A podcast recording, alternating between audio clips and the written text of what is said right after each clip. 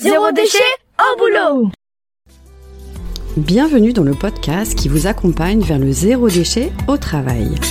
Vous êtes sensible à prendre soin de la planète, œuvrer pour diminuer les déchets à la maison, mais au travail, c'est le désastre. Gâchis de papier, d'emballage, indifférence des collègues, vous vous sentez démuni face à l'ampleur de la tâche. Alors, bonne nouvelle, ce podcast s'adresse à tous ceux qui souhaitent avancer de manière positive et concrète dans une démarche de diminution des déchets en entreprise. À travers ce podcast, vous allez découvrir des exemples inspirants d'individus qui font bouger les lignes au travail, des outils concrets pour réfléchir à la démarche et même partir à la rencontre de structures qui peuvent vous aider. Allez, place au sujet du jour. Bonjour à tous. Aujourd'hui, je vous emmène au travail, dans votre salle de pause. Celle qui sert à boire un café, un thé, pour papoter avec les collègues, pour fêter les pots de Noël et autres moments conviviaux. Ouais, alors donc, euh, qu'est-ce que c'est quel boire de salade, lundi, Vous y êtes? Alors dirigez-vous vers la poubelle. Ouvrez le couvercle. Trouvez-vous dedans? Nous allons passer au crible les principaux déchets en mode autopsie. Alors pour creuser la question de l'autopsie, rendez-vous à l'épisode 4 de ce podcast pour en savoir plus sur cet outil. Quelques repères pour euh, cette salle de pause. Sachez qu'en moyenne, ce sont deux cafés par jour et par salarié qui sont consommés sur le lieu de travail. Pourquoi la question du zéro déchet s'invite en salle de pause? Alors c'est vrai qu'il y a de nombreux déchets inhérents aux boissons, notamment tout ce qui est prêt à jeter une fois consommé. Alors ça peut être les emballages, les contenants, parfois des restes de repas. Mais c'est aussi un, lieu de partage et d'échange euh, qui peut-être euh, peut donner place à une certaine forme de sensibilisation. La loi aussi s'invite dans la salle de pause, notamment la loi Egalim qui permet de lutter contre le plastique. Donc exit la vaisselle jetable et autres gobelets plastiques depuis 2021, ce sont les bouteilles d'eau qui ne sont plus distribuées en milieu professionnel. Donc place aux carafes et aux fontaines d'eau.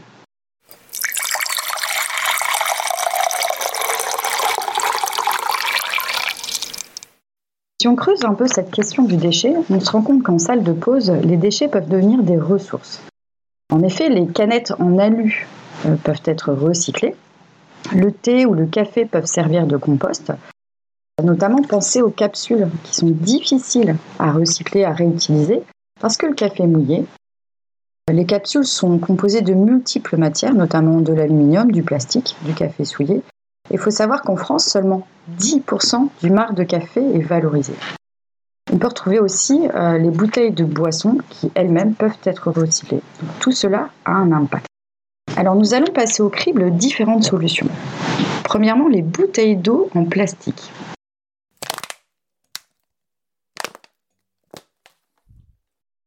Sachez qu'elle coûte en moyenne jusqu'à 200 fois plus cher que l'eau du robinet, sans parler de la pollution générée.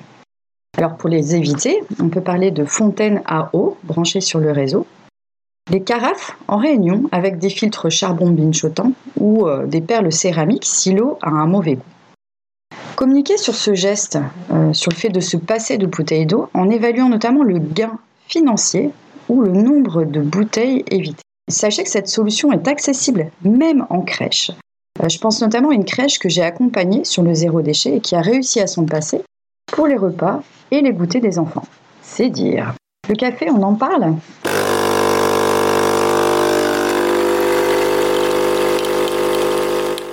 Moi, je vous invite à vous passer complètement des gobelets. Oui, même en carton. Le meilleur déchet est celui qui n'est pas produit. Les alternatives? La bonne vieille tasse.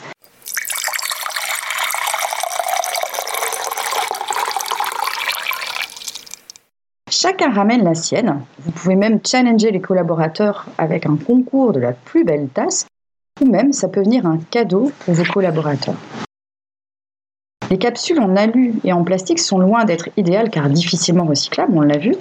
Alors les alternatives, ça peut être la bonne vieille cafetière filtre ou un peu plus goûtue, la cafetière italienne ou même la cafetière en grains. Alors vous pouvez pousser même le bouchon un peu plus loin en achetant du café en vrac. Et si vous avez du marc de café, alors selon les quantités, placez-les au fur et à mesure dans un saladier pour nourrir les rosiers ou le compost ou les parterres de fleurs environnants. Et si vous êtes vraiment nombreux, vous avez des grosses quantités de marc de café, vous ferez le bonheur des producteurs de champignons. Alors, qui dit salle de pause dit moment convivial, le pot entre collègues.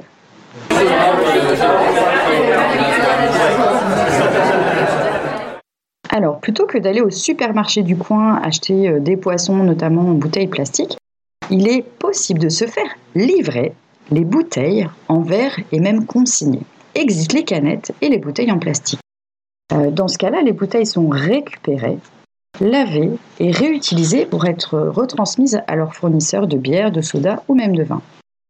Allez découvrir notamment le Fourgon qui propose ce service dans l'épisode podcast numéro 21. Pour les victuailles, misez sur le fait maison, voire d'acheter des denrées en vrac, ou même challenger vos collègues pour organiser un pot zéro déchet. Pour les serviettes, plutôt que de prendre celles en papier, misez sur celles qui se lavent plutôt que sur celles qui se jettent. Et pourquoi pas investir sur un stock qui sera réutilisé à chaque occasion. Alors, si vous avez la chance d'être habile en couture, il n'y a plus qu'à coudre ces petites serviettes. À présent, parlons des verres. On l'a vu, le gobelet jetable n'est pas une sinecure.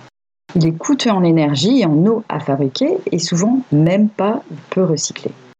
Les alternatives Le verre en verre.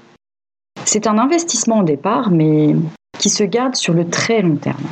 L'usage de l'éco-cup peut être vertueux s'il est utilisé régulièrement évitez de donner vos éco-cups qui dormira dans le placard de vos collaborateurs. Je pense par exemple aux écoles euh, que j'accompagne, au zéro déchet, qui se sont munis d'un kit d'éco-cups qui est réutilisé à chaque anniversaire d'enfant. Donc exit les verres jetés.